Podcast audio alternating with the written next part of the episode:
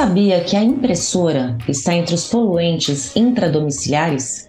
O aumento no consumo de produtos industrializados ajuda a poluir e, consequentemente, ajuda também no surgimento de alergias. O convidado deste episódio é o Dr. Herberto Chong. Dr. Chong, muito obrigada pela participação. Eu queria que o senhor explicasse para a gente qual é a relação que tem a poluição atmosférica com o desenvolvimento das alergias. Obrigado, Patrícia, pelo convite.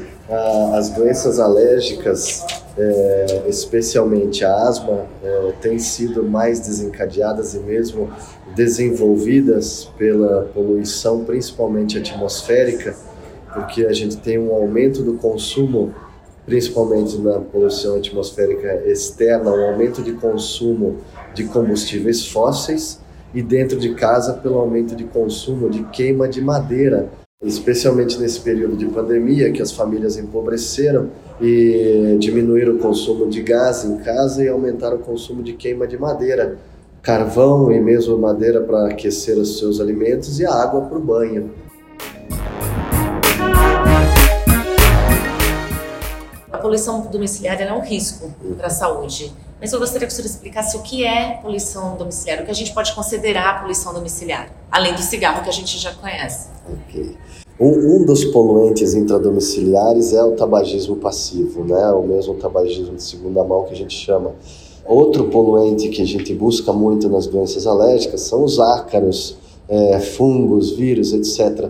Mas mais recentemente a gente tem observado que há diversos outros poluentes intradomiciliares decorrente do nosso aumento de consumo de material industrializado. Por exemplo, uma simples impressão de uma impressora aumenta a, o nível de combustíveis voláteis no ambiente. Né? Uh, uso de sprays, né? hoje a gente os nossos materiais de higiene e de beleza são a base de spray, spray desodorante, spray para cabelo, spray para fazer barba, tudo isso eliminam poluentes intradomiciliares que também podem fazer o desenvolvimento de doenças alérgicas. Uma pesquisa coordenada pela doutora Marilyn Urrutia Pereira, especialista da ASBAI, mostrou a relação das alergias intradomiciliares com as doenças não comunicáveis. Foi um levantamento para ver a exposição a poluentes intra e extradomiciliares e o risco de desenvolvimento de doenças não comunicáveis, que aí poderiam envolver doenças cardiovasculares e respiratórias também, doenças crônicas respiratórias, né? Então, numa entrevista em 550 pessoas atendidas em unidades básicas de saúde, com a participação maior de mulheres, mostrou que aqueles uh, pacientes que moravam em áreas perto de alto tráfego de veículos, alto trânsito de automóveis e até mesmo de fábricas tinham um risco maior de desenvolver doenças não comunicáveis, como doenças crônicas respiratórias.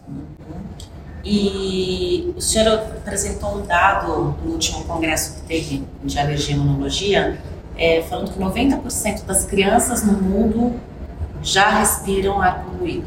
Isso é um futuro esse é um dado assustador, assustador né, Patrícia? Ele é o chamado novo tabagismo, onde 90% das crianças no planeta são expostas a poluentes atmosféricos. Então, esses poluentes podem sim ser considerados um novo tabagismo passivo, né? e esse é um dado da Organização Mundial de Saúde.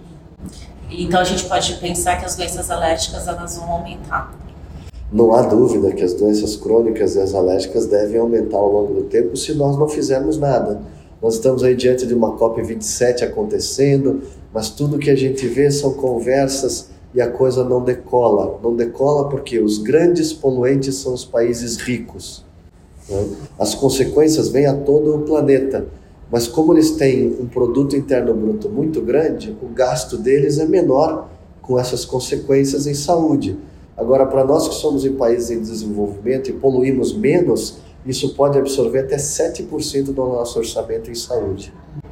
Alguma mensagem que o senhor gostaria de deixar para quem está ouvindo esse podcast? Como, como a pessoa, como cada um de nós, né, pessoas comuns, como a gente pode diminuir esses impactos, principalmente dentro de casa?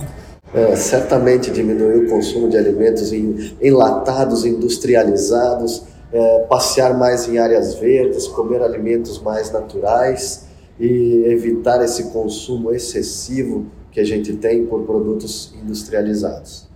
Doutor Chong, muito obrigada pela participação. Obrigado, Patrícia.